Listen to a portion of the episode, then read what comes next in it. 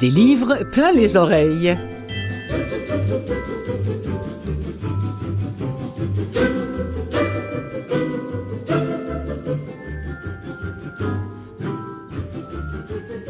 Bonjour à vous toutes et vous tous qui nous écoutez euh, via Canal M qui produit l'émission, via CKVL qui la relaie, merci beaucoup, ou encore euh, via le, net et YouTube où cette émission et d'ailleurs plein d'autres de, la station Canal M sont diffusées. Alors vous écoutez Des livres plein les oreilles, réalisé, animé par Clotilde Sey. Cette semaine, on va réentendre avec plaisir euh, une voix que nous aimons beaucoup au Québec, qui est celle de Winston McQuaid.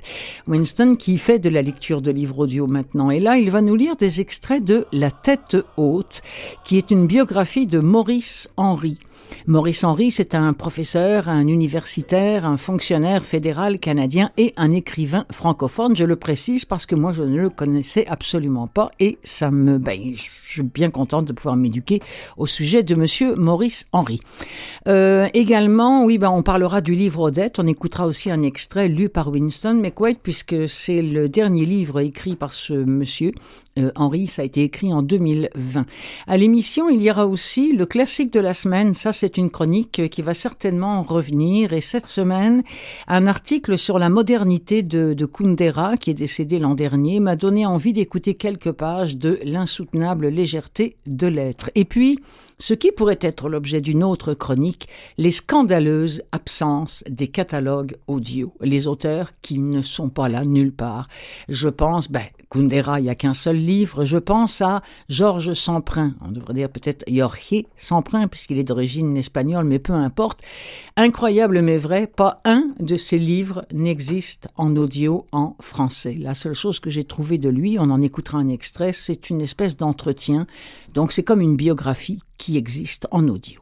En seconde partie, Gérald de Cousineau a lu pour nous Humus, dont j'ai souvent parlé ici, mais là nous en reparlerons un peu plus profondément et tant mieux euh, prix Interallié et prix Jean Giono 2023. Et puis on va finir avec deux nouveautés audio qui sont très attendues.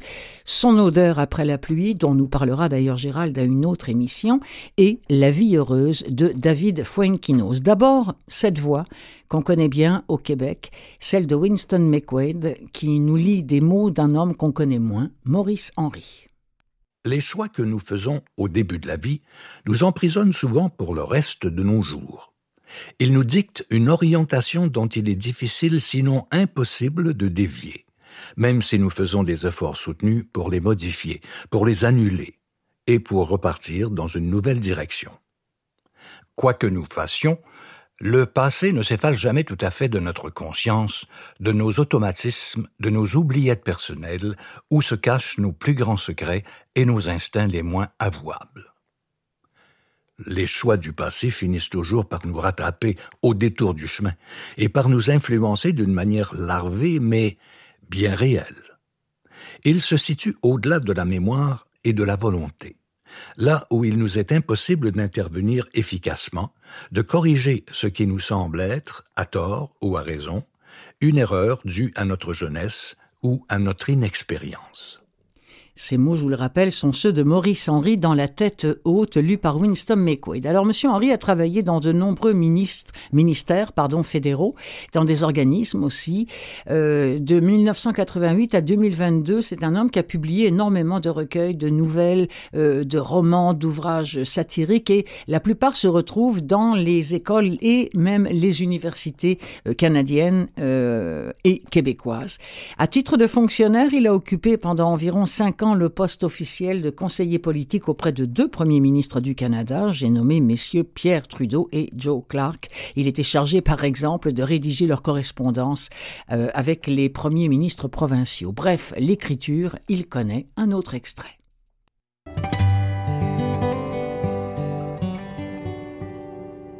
Une fois que nous prenons conscience de notre statut de prisonnier du passé, et que, avec insistance et persévérance, nous nous efforçons de nous évader, nous obtenons parfois quelques succès encourageants. Par exemple, si nous en avons assez d'être professeurs de français, nous pouvons quitter cette profession et avec quelques rajustements, devenir plutôt traducteur ou interprète du français à l'anglais. Mais nous ne nous rendons pas vraiment compte que le changement est superficiel ou même illusoire, puisque nous continuons sur la même lancée. Nous exploitons la même maîtrise des mots et cultivons l'amour que, depuis toujours, nous éprouvons pour la phrase bien tournée. Le résultat net, c'est que notre tentative d'évasion est ratée. Il en est de même pour un maire de municipalité qui devient député provincial, pour un comptable qui devient conseiller financier, pour un rédacteur technique qui devient informaticien. Si les applications de notre savoir et de notre formation changent, l'arrière-fond, lui, reste le même, à peu de choses près. Nous nous interrogeons sur la démangeaison irrépressible que nous ressentons à un moment donné dans notre vie, de faire quelque chose d'autre ou même de devenir quelqu'un d'autre. Elle devient parfois si impérieuse que nous nous laissons aller à des coups de tête inexplicables. Assez la répétition, assez la monotonie. Au diable cette vie rangée qui nous apporte pourtant un bien-être agréable et un confort assuré. Nous le sentons jusque dans nos tripes, et il nous faut faire en sorte que quelque chose d'autre arrive. Il nous faut enfreindre un tabou ou une loi quelconque, casser quelque chose, provoquer une catastrophe dont nous ne mettrons des mois à nous remettre. Première fugue, nous en arrivons à commettre uniquement pour le plaisir ou pour le défi un petit vol à l'étalage dans un magasin. Nous passons toute une soirée à dépenser une petite fortune au casino. Nous oublions nos serments conjugaux et nous prenons en secret un amant ou une amante. Ce ne sont pourtant là que des écarts mineurs, que des tentatives timides d'échapper au carcan du choix de vie que nous avons fait il y a des années ou même des décennies. Tôt ou tard, la poussière retombe et nous nous retrouvons seuls face à nous-mêmes.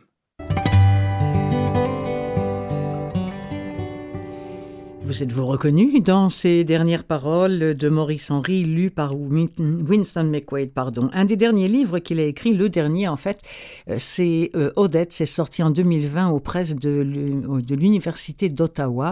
On est avec euh, Paul qui travaille dans un service diplomatique et un jour il est littéralement envoûté par une femme qu'il croise et elle s'appelle Odette. il, est, complètement subjugué et au fil des jours, subter fuge, euh, plan contrecarré, enfin bref, euh, il espère faire sa connaissance et il y a toujours quelque chose qui vient contrarier cette rencontre-là. Voici un extrait de Odette, toujours lu par Winston McQuaid.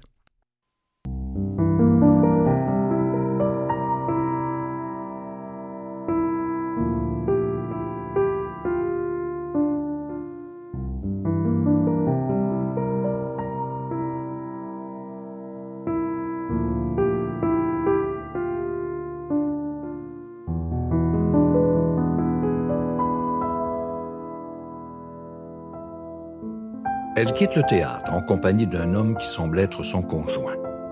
Du moins le tient-elle étroitement par le bras comme si elle était amoureuse de lui. Elle avance d'un pas mesuré qui s'accorde au sien et fait ce qu'il faut pour bien montrer qu'il est son homme et qu'elle est heureuse de se trouver en sa compagnie. C'est l'impression qu'elle donne à ceux qui les entourent. Malgré tout, Paul a le sentiment que sa démarche tient surtout du jeu ou même du calcul. Il lui semble peu probable qu'elle éprouve pour cet homme sel et poivre un amour passionnel. Il est plutôt d'avis qu'elle est aguerrie à ce genre d'exercice et qu'elle s'y adonne volontiers, avec toute l'habilité et tout le savoir-faire que très évidemment elle a déjà acquis. Car il est clair qu'elle est à l'aise dans le milieu chic, presque aristocratique, dans lequel elle se trouve. Elle est dans son élément, alors que Paul, lui, n'a pas l'habitude d'évoluer dans la même société. Sa première impression ne l'empêche aucunement d'être ébloui par le charme qui émane de cette femme. Il se répand autour d'elle et ensorcelle Paul sans qu'il n'y puisse rien, sans même qu'il s'en rende pleinement compte, ni non plus qu'il songe un seul instant à s'y soustraire. Il demeure donc sur place, fasciné, subjugué, conquis par toute cette grâce légère et sinueuse qui déferle devant lui. Elle suscite chez lui une admiration qui déjà prend des allures de coup de foudre. Elle avance vers lui d'un pas lent et rythmé qui accentue le balancement de ses hanches, qui lui-même échappe très évidemment à toute conscience, à toute volonté de séduction de sa part. Il y a dans sa démarche une fraîcheur et une simplicité qui ne se trouvent habituellement pas chez une femme mature, mais plutôt chez une adolescente. Tout ceci fait d'elle une contradiction vivante. On se le demande. Comment peut-elle être une femme accomplie tout en conservant autant de traits qui évoquent l'inexpérience, l'innocence et même la vertu Sa robe beige et soyeuse est ornée d'appliques et de passementeries blanches qui imitent les courbures de la vigne et les grappes de raisin. Elle met en valeur la finesse de son corps et ajoute à la légèreté et à l'élégance de ses moindres mouvements les épaules et la poitrine qui vont en s'amenuisant jusqu'à la taille, puis le bassin qui, lui aussi amorce un dégradé qui va se perdre dans les jambes, rappellent un cœur double et superposé. Jamais la nature n'a si bien tendu le piège qu'elle réserve depuis toujours aux hommes. Piège dans lequel Paul tombe sans aucune résistance. Il y bascule même de son plein gré avec une ferveur évidente. Mettant de côté toute réserve, il se précipite sur le passage de la jeune femme de manière à lui faire face et à la voir de plus près. Elle se rend compte de son geste et se prête avec le sourire à l'impétuosité de Paul, un peu comme une vedette se fait belle et gracieuse devant un appareil photo. Le vieux monsieur grisonnant, lui, semble contrarié par tant de sans-gêne, il jette à Paul un regard rapide et froid qui le fait reculer dans la foule qui se presse autour d'eux, mais non avant qu'il puisse dire à la jeune femme À bientôt. Et c'est l'écriture d'un monsieur de son âge. Et je ne je, je dis pas ça comme une critique, c'est parce qu'en en ce moment, il y a tellement d'auteurs jeunes qui nous arrivent, comme par exemple cette femme, Delphine Giraud. C'est une nouvelle plume qui nous offre les couleurs du silence. Ça a été euh, enregistré euh, par la trop rare euh, maison d'édition de, de, livres audio qui s'appelle Telem. Il faut dire que les extraits sont très très durs à trouver chez Telem, mais grâce à Dieu, Nara, le catalogue du Québec, euh, diffuse maintenant tout ce qui est enregistré dans la francophonie. Alors, avis d'ailleurs, euh, à bon entendeur, salut. Et entre autres, c'est eux qui diffusent Les couleurs du silence, dont voici un extrait, c'est lu par Juliette Verdier, on est au milieu d'un couple dans le meilleur des mondes lorsqu'ils se rencontrent. Tout reste à inventer, mais voilà, patatras. Une lettre signée de, du frère de, de Karl, donc le monsieur du couple, va déclencher un espèce d'orage foudroyant et va tout foutre en l'air dans cette espèce de cocon de vie. On ne peut pas dire que l'extrait soit très révélateur et représentatif, comme ça arrive malheureusement trop souvent, mais mettons qu'il y ait question d'un serpent.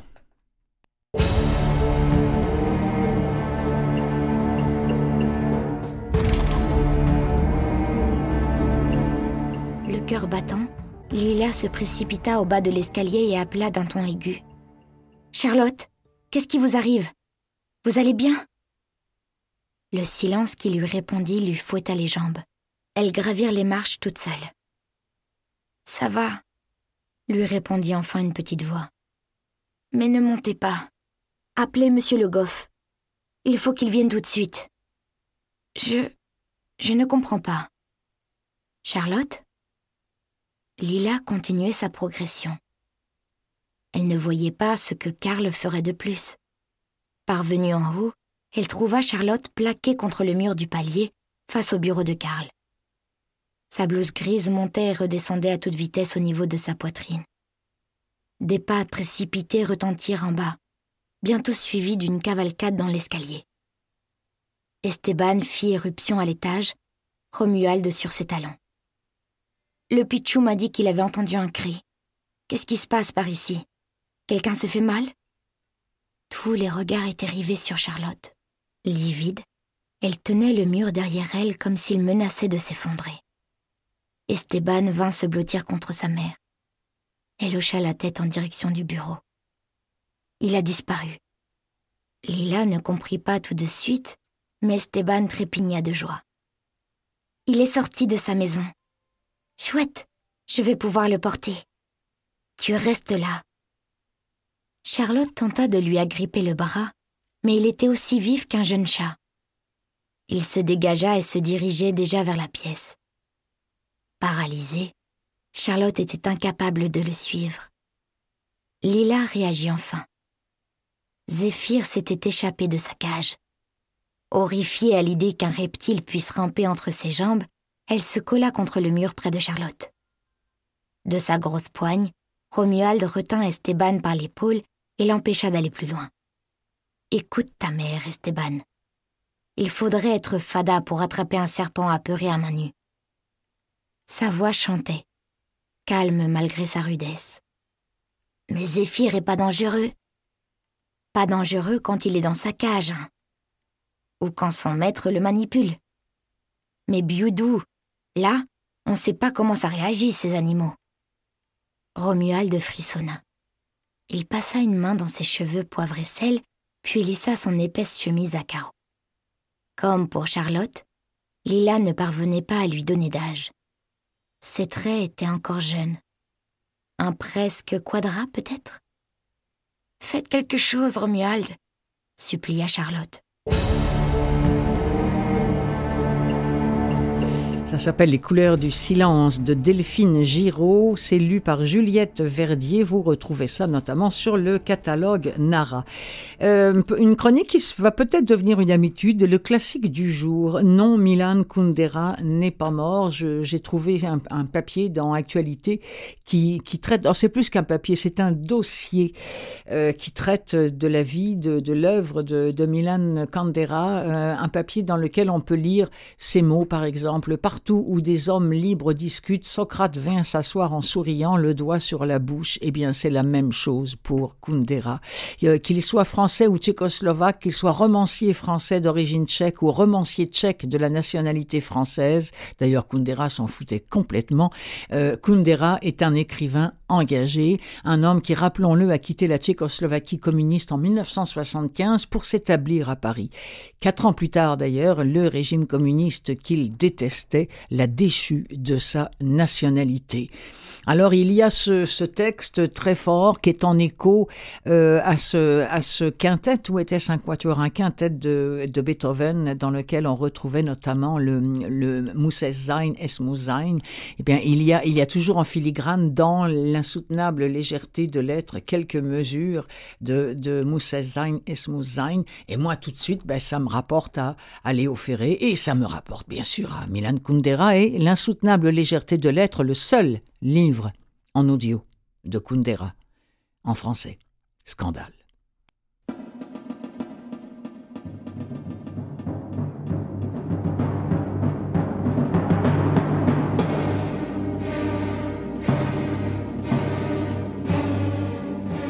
Il y a bien des années que je pense à Thomas. Mais c'est à la lumière de ces réflexions que je l'ai vu clairement pour la première fois. Je l'ai vu debout à une fenêtre de son appartement, les yeux fixés de l'autre côté de la cour sur le mur de l'immeuble d'en face, et il ne savait pas ce qu'il devait faire. Il avait fait connaissance avec Teresa environ trois semaines plus tôt dans une petite ville de Bohême. Ils avaient passé une heure à peine ensemble. Elle l'avait accompagné à la gare et elle avait attendu avec lui jusqu'au moment où il était monté dans le train. Une dizaine de jours plus tard, elle vint le voir à Prague. Ils firent l'amour le jour même. Dans la nuit, elle eut un accès de fièvre et elle passa chez lui toute une semaine avec la grippe. Il éprouva alors un inexplicable amour pour cette fille qui lui était presque inconnue. Il lui semblait que c'était un enfant qu'on avait déposé dans une corbeille enduite de pois et lâché sur les eaux d'un fleuve pour qu'il le recueille sur la berge de son lit. Elle resta chez lui une semaine, puis une fois rétablie, elle retourna dans la ville où elle habitait, à 200 kilomètres de Prague. Et c'est ici que se situe le moment dont je viens de parler et où je vois la clé de la vie de Thomas. Il est debout à la fenêtre, les yeux fixés de l'autre côté de la cour, sur le mur de l'immeuble d'en face, et il réfléchit. Faut-il lui proposer de venir s'installer à Prague? Cette responsabilité l'effraie. Qu'il l'invite chez lui maintenant elle viendra le rejoindre pour lui offrir toute sa vie. Ou bien faut-il renoncer? Dans ce cas, Teresa restera serveuse de brasserie dans un trou de province, et il ne la reverra jamais. Veut-il qu'elle le rejoigne, oui ou non? Il regarde dans la cour, les yeux fixés sur le mur d'en face, et cherche une réponse. Il revient, encore et toujours, à l'image de cette femme couchée sur son divan. Elle ne lui rappelait personne de sa vie d'autrefois. Ce n'était ni une maîtresse, ni une épouse. C'était un enfant qu'il avait sorti d'une corbeille enduite de pois et qu'il avait posé sur la berge de son lit. Elle s'était endormie. Il s'agenouilla près d'elle. Son haleine fiévreuse s'accélérait et il entendit un faible gémissement. Il pressa son visage contre le sien et lui chuchota des mots rassurants dans son sommeil. Au bout d'un instant, il lui sembla qu'elle respirait plus calmement et que son visage se soulevait machinalement vers le sien. Il sentait à ses lèvres l'odeur un peu âcre de la fièvre et il l'aspirait comme s'il avait voulu s'imprégner de l'intimité de son corps. Alors il imagina qu'elle était chez lui depuis de longues années et qu'elle était mourante. Soudain, il lui parut évident qu'il ne survivrait pas à sa mort. Il s'allongerait à côté d'elle pour mourir avec elle. Mu par cette vision, il enfouit son visage contre le sien dans l'oreiller et resta longtemps ainsi. À présent, il est debout à la fenêtre et il invoque cet instant. Qu'était-ce, sinon l'amour, qui était ainsi venu se faire connaître? Mais était-ce l'amour? Il s'était persuadé qu'il voulait mourir à côté d'elle, et ce sentiment était manifestement excessif. Il la voyait alors pour la deuxième fois de sa vie. N'était-ce pas plutôt la réaction hystérique d'un homme qui, comprenant en son fort intérieur son inaptitude à l'amour, commençait à se jouer à lui-même la comédie de l'amour? En même temps, son subconscient était si lâche qu'il choisissait pour sa comédie cette pauvre serveuse de province qui n'avait pratiquement aucune chance d'entrer dans sa vie.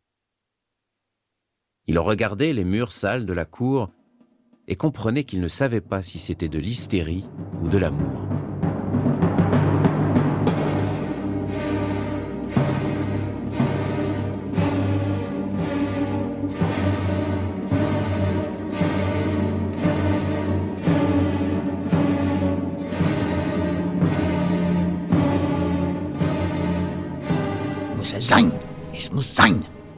interprétait et là d'ailleurs dirigeait euh, Léo Ferré dans la version là que j'ai un petit peu utilisée sur l'insoutenable légèreté de l'être de Milan Kundera lu par Stéphane Varupen.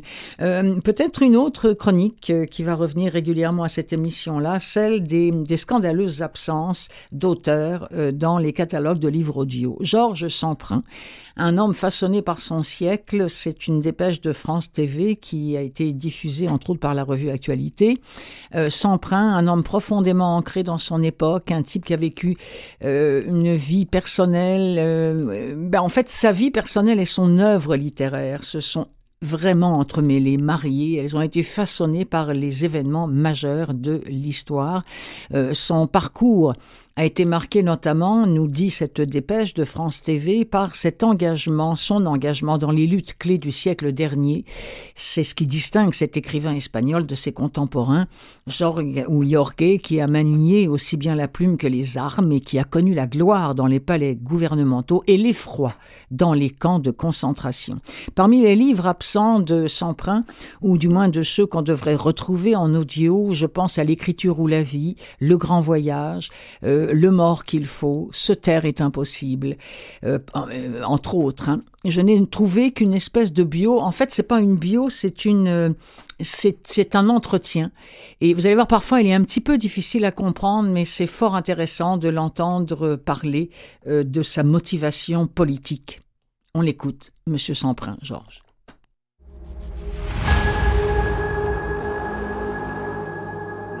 Possibilité d'écrire de nouveau est venue d'une façon accidentelle, mais enfin, 17 ans plus tard, d'une façon qui est assez romanesque en elle-même. J'étais, à, ce moment-là, à l'époque où j'étais, j'étais clandestin à Madrid, comme euh, dirigeant du Parti communiste espagnol, et il y a eu des arrestations à Madrid à cette époque-là. Très, euh, une, une série d'arrestations très compliquées dont on ne savait pas exactement jusqu'où elle allait porter, jusqu'où la police avait pris et saisi les fils de l'organisation.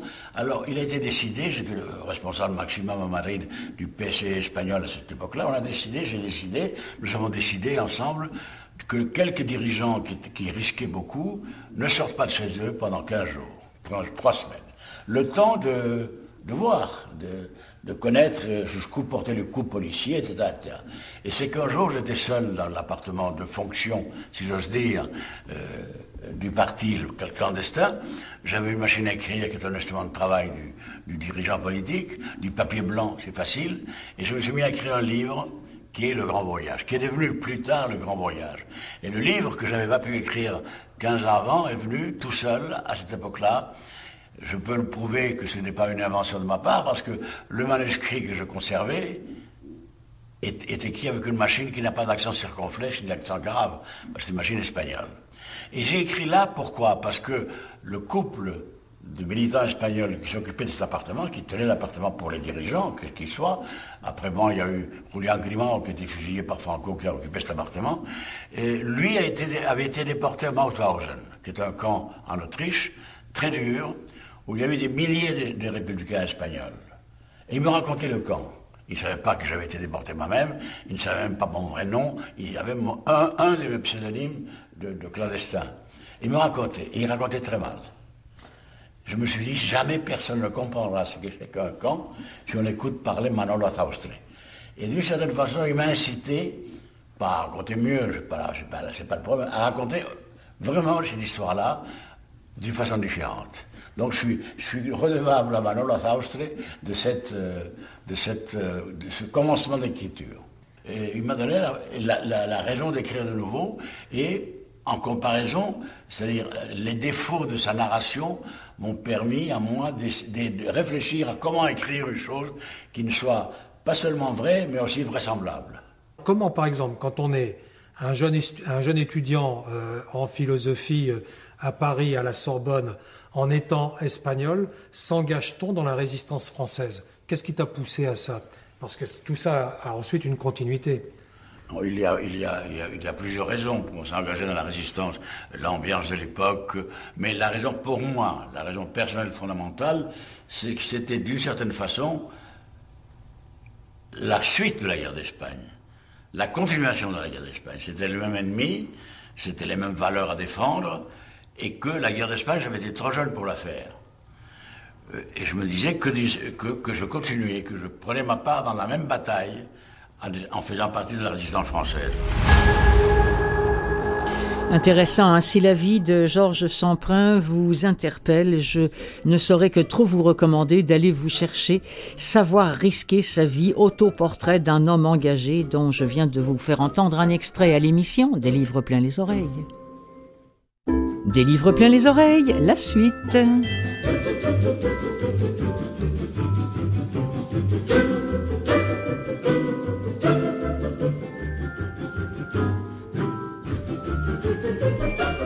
Alors, en cette seconde partie, je suis ravi, absolument ravi que Gérald Cousineau vienne nous parler du livre Oumous parce que je trouve que ce que nous en ont dit les médias ou même euh, l'éditeur, ben, hum, personnellement, ça me parlait pas beaucoup. Alors là, je compte sur Gérald. On va en savoir beaucoup plus sur ce prix interallié 2023. Ensuite, les nouveautés que je vous propose, ce sont des gros canons, des gros vendeurs. Euh, Cédric Sapin-Dufour, son odeur après la pluie. D'ailleurs, Gérald deviendra nous en parler dans deux semaines, et La vie heureuse de David Fuenquinos.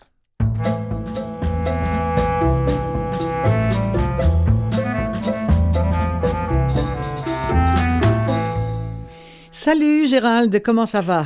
Salut Clotilde, ça va, ça va? Je me défends, comme on dirait en France. Bon, ah oui, ah oui, c'est vrai qu'on dit ça. Ça va, bah, ça va, je me défends, oui.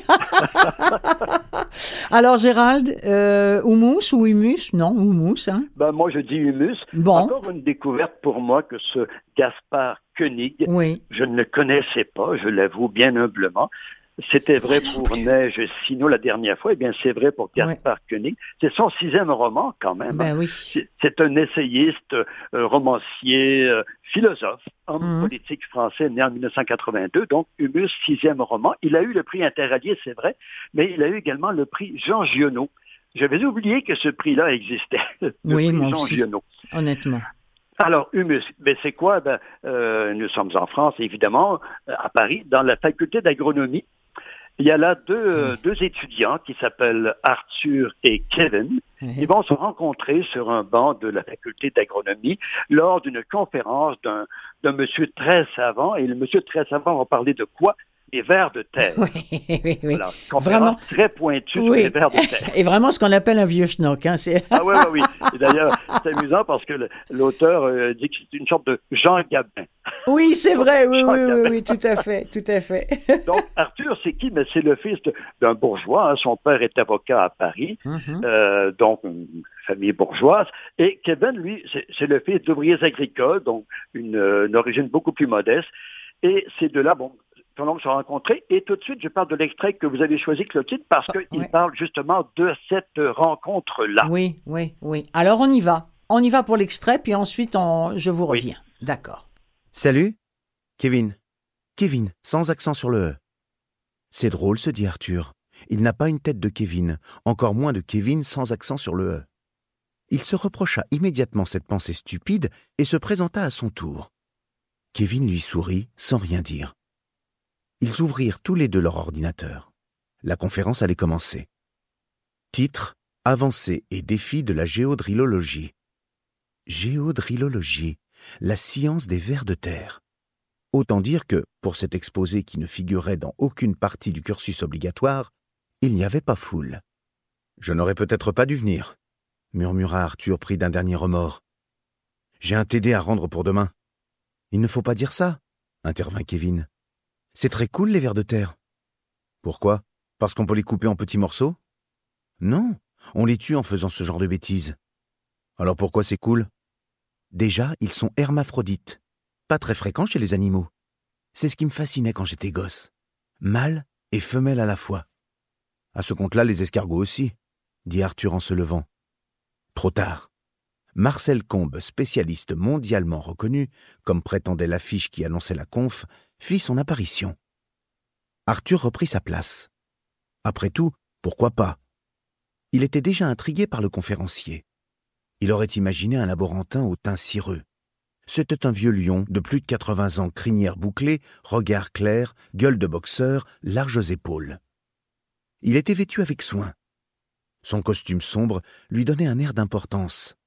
Sa cravate à pois était retenue par une pince en argent les vers de terre avaient leur Jean Gabin.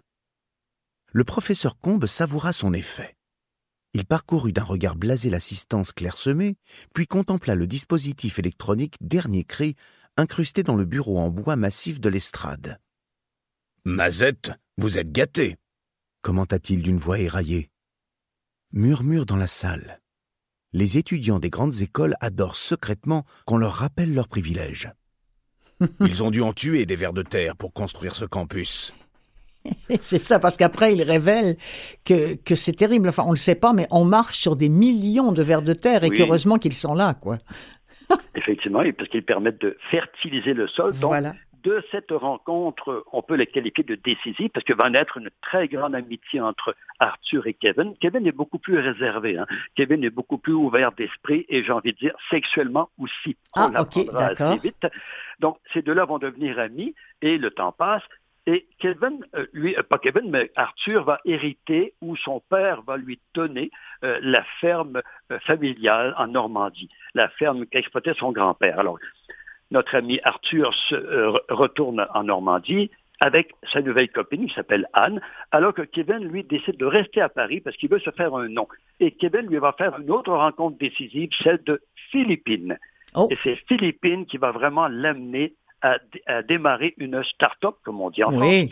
Et la start-up va prendre de plus en plus d'ampleur. Ils vont réussir à vendre leur projet de, de vermicompostage. Il y aura beaucoup d'argent investi là-dedans.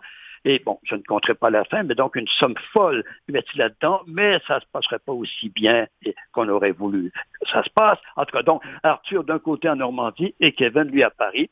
Et à un moment donné, ben, évidemment, euh, Arthur est déçu parce qu'il ne trouve pas beaucoup de vers de terre dans sa terre familiale.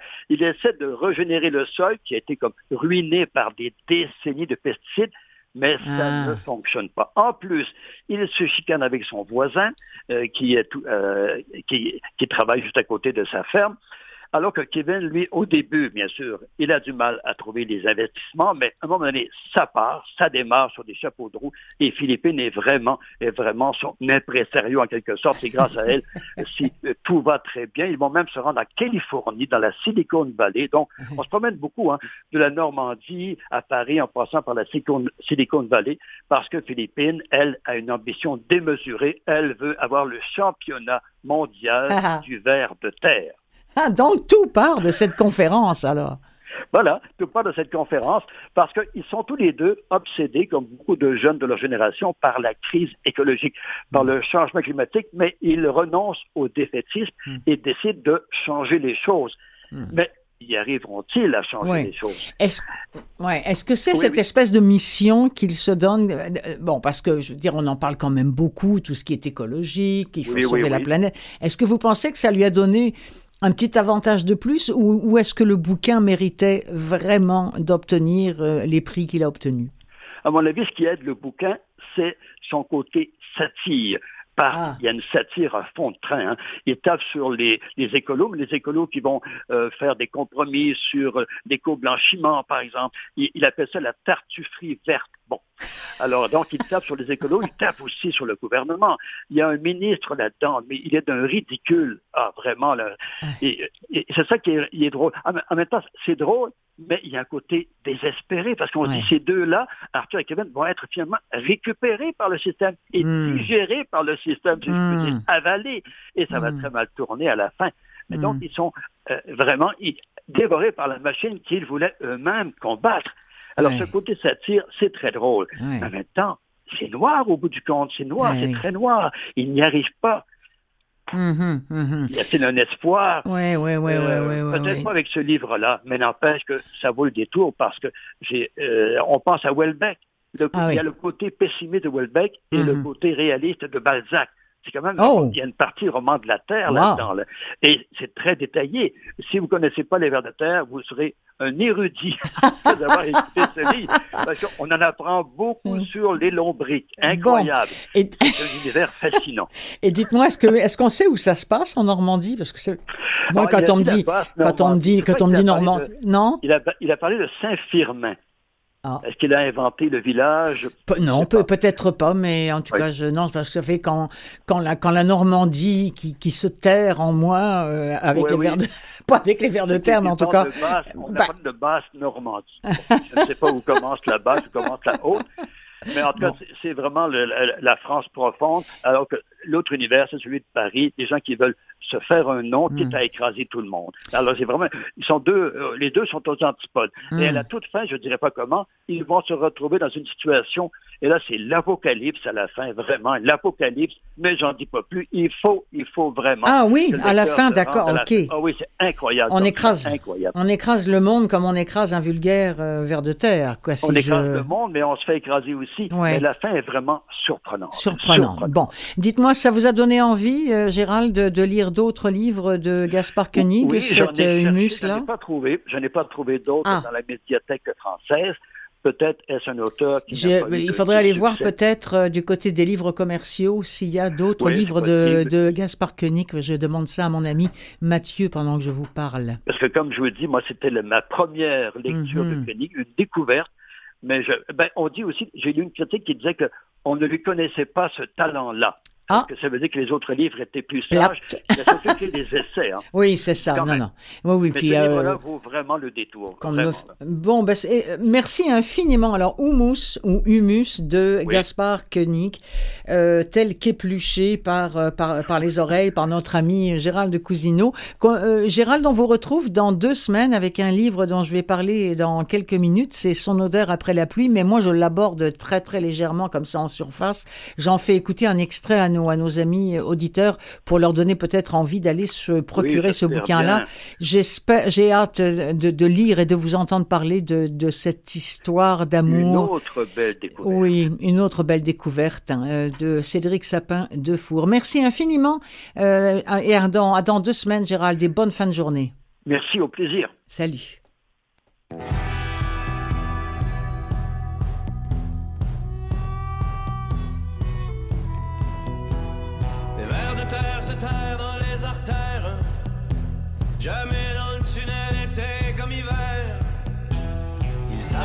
Comme des automates. Dans une conformité triste et plate. Font leur job sans se poser de questions. Au labo ou ben au bout d'un hameçon.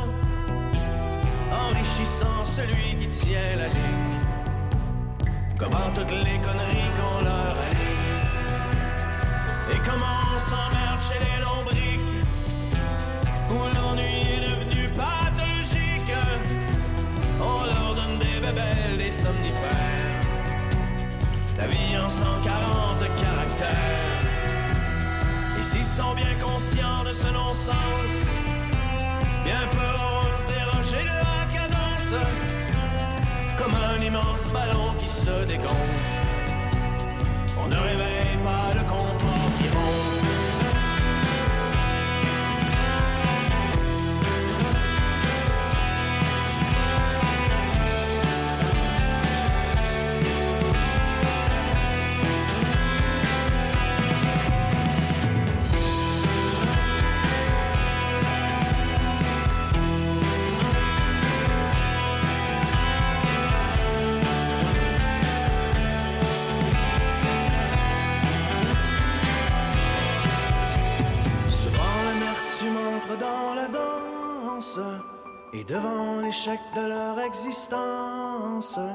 L'envie et la médisance les étranglent. L'angoisse leur serre le cœur comme une sangle. Quelquefois quand ils en ont plein leur casse Les vers de terre émergent à la surface Frappés par leurs propres contradictions Écœurés de voir que le monde tourne pas rond. Mais faut qu'ils soient affamés en calvaire pour qu'ils se tiennent et restent solidaires. La plupart préfèrent sauver leur derrière plutôt que de faire sauter la canne de verre. Alors cyniques qu'ils retournent dans le noir en scandant qu'ils ne veulent plus rien savoir. Et chacun fait sa petite calice d'affaires. Au fond, sont trop avec ses œillères. Les vers de terre se terrent. Jamais dans le tunnel, été comme hiver. Traînant leur petit malheur en bandoulière. En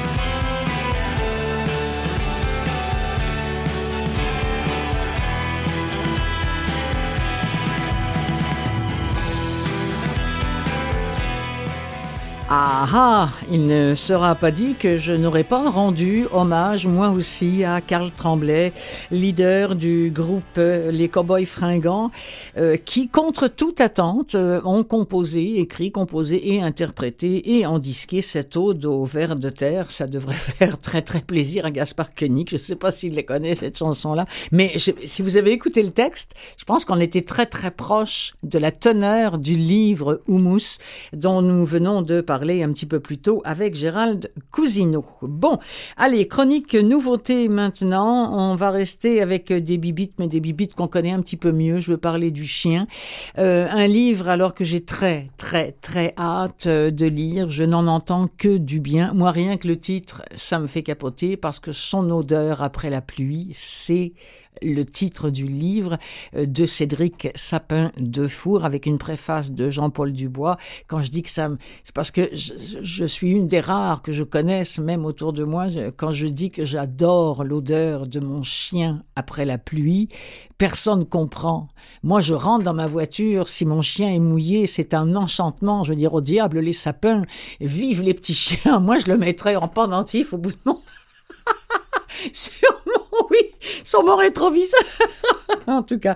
Euh, alors, euh, voilà, ce livre dont j'ai envie de vous dire quelques mots, Gérald nous en dira un petit peu plus dans deux semaines lors de sa prochaine chronique. C'est une histoire d'amour, de vie et de mort. Euh, sur quel autre trépied la littérature danse-t-elle depuis des siècles, nous dit-on, pour présenter ce livre-là? Dans Son odeur après la pluie, ce trépied de surcroît est instable car il unit deux êtres n'appartenant pas à la même espèce, un homme et son chien. Bouvier bernois qui, en même temps qu'il grandit, prend, dans tous les sens du terme, une place toujours plus essentielle dans la vie du narrateur. Hubac, c'est son nom du chien. Euh, c'est pas, pas en fait le chien n'est pas le personnage central de ce livre de Cédric Sapin de Four et son maître d'ailleurs le surnommé encore moins. D'ailleurs, il veut pas qu'on le considère comme un maître. Le héros, c'est quoi? Le héros, c'est le lien entre ces deux êtres-là, un lien unique, évident et pour qui l'a exploré, qui surpasse tellement d'autres relations ô combien.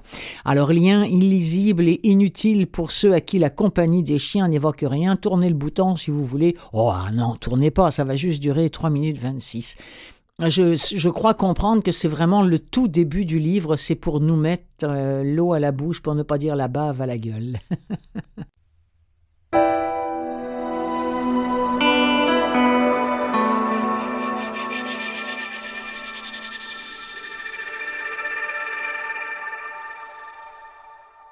Il explique aussi avec beaucoup de douceur combien il est précieux pour un humain d'apprendre à se coucher par terre, juste pour avoir le bonheur de sentir son chien s'endormir la tête tout contre lui.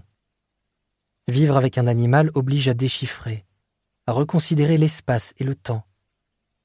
À l'instant où vous ouvrez la porte de la maison, le chien devine votre humeur. À l'instant où vous ouvrez la porte de la maison, le chien devine votre humeur. Et avant même que vous en ayez pris conscience, c'est ce que vous avez dans la tête.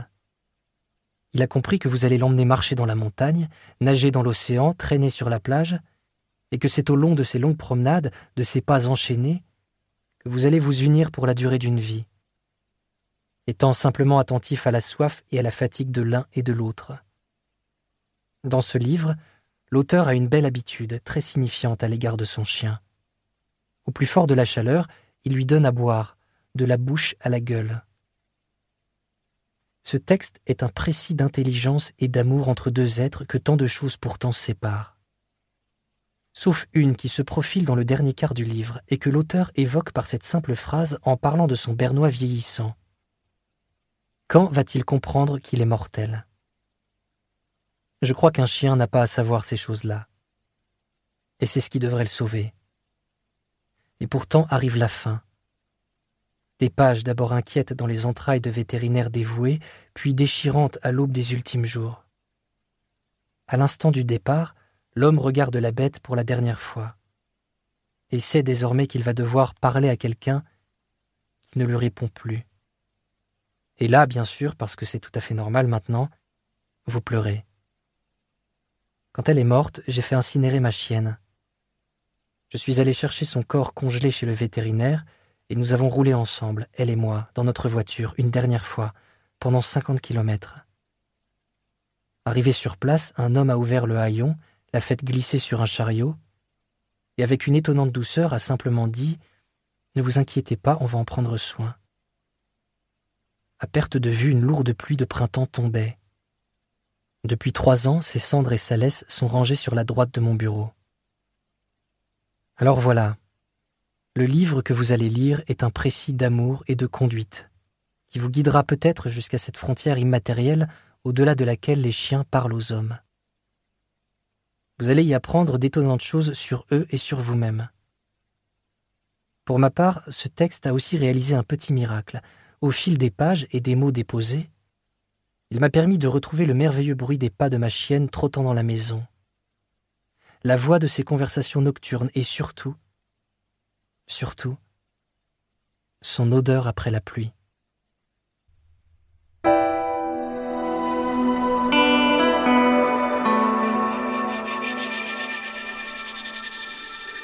Ben oui, ben oui, c'est sûr que je suis tout ému. Euh, c'est quelque chose, un chien. Tu sais, moi, on a passé toute la, toute la durée de la Covid, tout, tout le, tu sais, toute seule, là, pouf. C'est puis vraiment, si elle n'avait pas été là, j'aurais été seule. J'étais pas seule. Oui, je, l'étais parce que bon, je n'ai pas encore réussi à lui parler. On n'a pas encore réussi à parler de Milan Kundera, mais en tout cas, euh, c'est un extrait de la préface qu'on vient d'entendre, celle-là même signée de la plume de Jean-Paul Dubois, euh, préface au livre Son odeur après la pluie de Cédric Sapin de Four. le dernier Fuenquinos maintenant. Euh, ça s'appelle La vie heureuse. On est avec. Euh, ben, écoutez, j'ai envie de laisser parler un lecteur parce qu'encore là, j'ai trouvé qu'on me donnait pas beaucoup d'informations. Eric est un lecteur critique de Babelio et il nous parle euh, de cet Eric, un autre qui a gravi depuis 20 ans tous les échelons d'une entreprise, de simple vendeur à directeur commercial. Ensuite, il ressent une certaine lassitude et il est dans un état dépressif. Et c'est alors qu'il reçoit une drôle de proposition, celle d'Amélie, qui est une ancienne camarade de lycée, qui arrive au bon moment, parce qu'en tant que nouvelle directrice de cabinet du secrétaire d'État au commerce extérieur, eh bien, elle lui propose de rejoindre son équipe. Voilà, ça c'est le, c'est le thème. Euh, David Fuenquinos nous dit encore ce lecteur, nous délivre un récit à la construction très originale qui ressemble à un conte. Il s'agit d'une fable optimiste sur la seconde chance qui nous est offerte à nous de la saisir. C'est un roman très agréable apparemment pour commencer cette année littéraire 2024. En voici un extrait, La vie heureuse.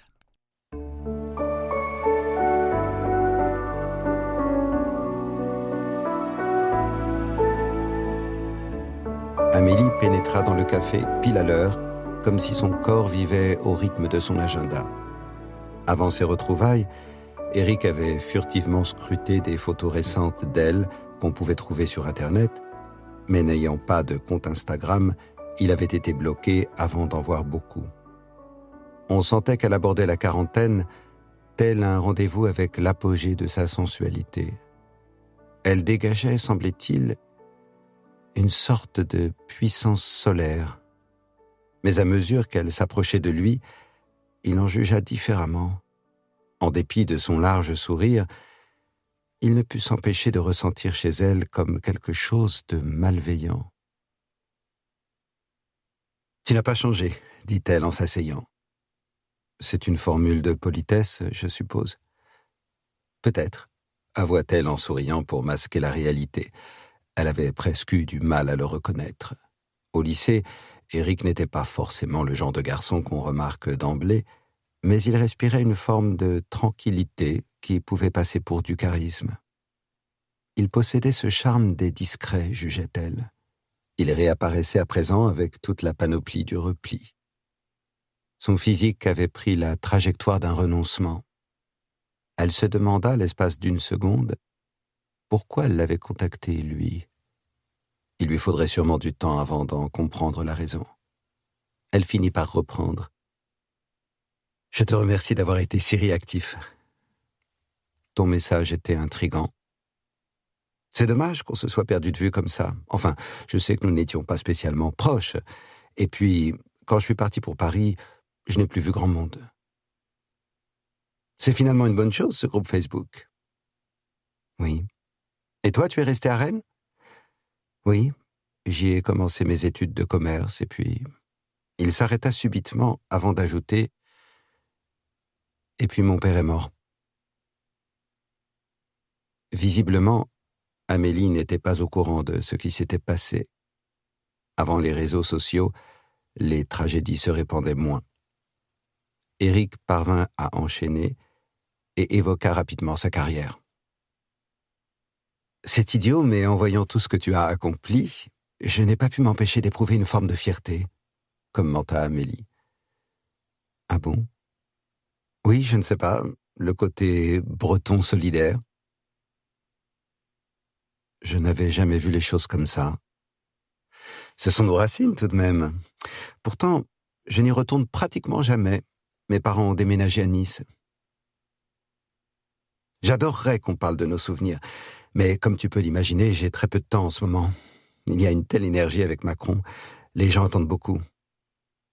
Il en allait toujours ainsi au début des mandats, songea Eric. Ce qui différencie les présidents, c'est le moment où surgit la désillusion. Amélie commanda un café qu'elle ne but pas. Elle en avait déjà avalé trois depuis son réveil. Pour évoquer son parcours, elle partit dans un monologue qu'elle sut rendre captivant. Elle maîtrisait à merveille la narration d'elle-même, mais il fallait vite aller à l'essentiel. Elle avait la charge de la constitution d'un pôle d'action qui devait tout à la fois partir à la conquête des marchés étrangers et faire de la France un pays attractif pour les investisseurs. Si les CV des technocrates s'empilaient sur son bureau, il lui semblait évident qu'elle devait faire appel à des compétences issues de ce qu'on appelait la société civile. Lui étaient alors revenues en tête les images du profil Facebook d'Éric Kerson, avec les quelques instantanés de sa réussite chez Decathlon. Quand elle le sonda clairement sur l'éventualité qu'il rejoigne son cabinet, il répliqua Je. Je ne sais pas quoi te dire. Tu as le temps de réfléchir, bien sûr. Enfin, pas trop longtemps. Alors va-t-il la saisir, cette opportunité, cette seconde chance? C'est le thème de ce bouquin de David Fuenquinos et c'est ainsi que se referme l'émission des livres plein les oreilles cette semaine. Merci à Gérald de Cousineau euh, pour euh, sa chronique éclairée comme toujours. Merci aussi à mon ami Mathieu Tessier qui est en régie merci à vous d'être là, fidèle à cette émission. Partagez, partagez, c'est important sur les réseaux sociaux. C'est Clotilde Sey qui vous dit à la semaine prochaine.